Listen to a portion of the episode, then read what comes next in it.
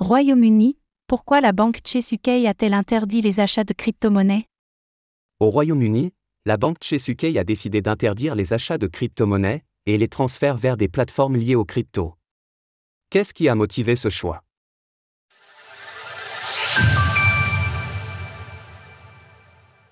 Chesuke interdit les achats de crypto-monnaies pour ses clients.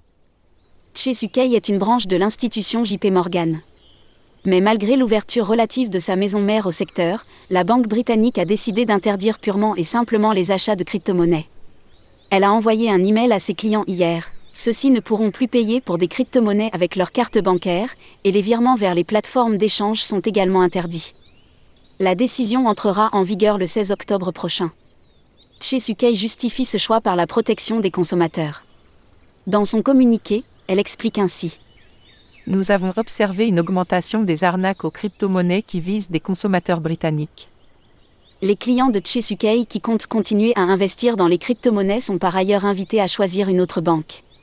Si vous souhaitez quand même investir dans les actifs crypto, vous pouvez essayer d'utiliser une banque différente ou fournisseur de services.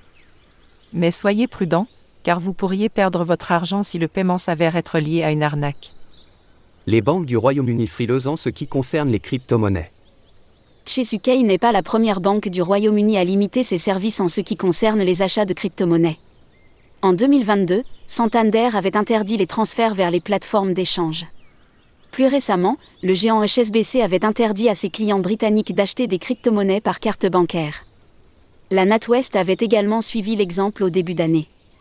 L'environnement réglementaire du Royaume-Uni est généralement jugé dur par les sociétés crypto. C'est notamment le cas de Binance, qui a choisi de cesser de proposer des dépôts et retraits en fiat sur le territoire. La décision de Chesuke n'est donc pas entièrement une surprise dans un pays qui a montré sa grande méfiance des crypto-monnaies au fil des années. Source Financial Times. Retrouvez toutes les actualités crypto sur le site cryptost.fr.